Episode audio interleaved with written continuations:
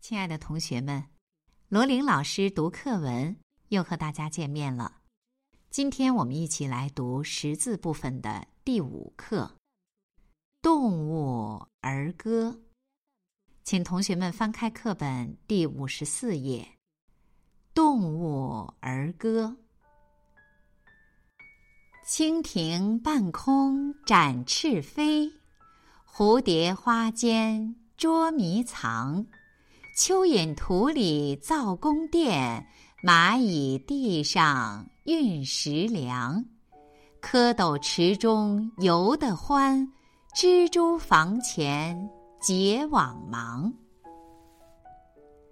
好了，亲爱的同学们，今天的罗琳老师读课文就到这里，同学们再见。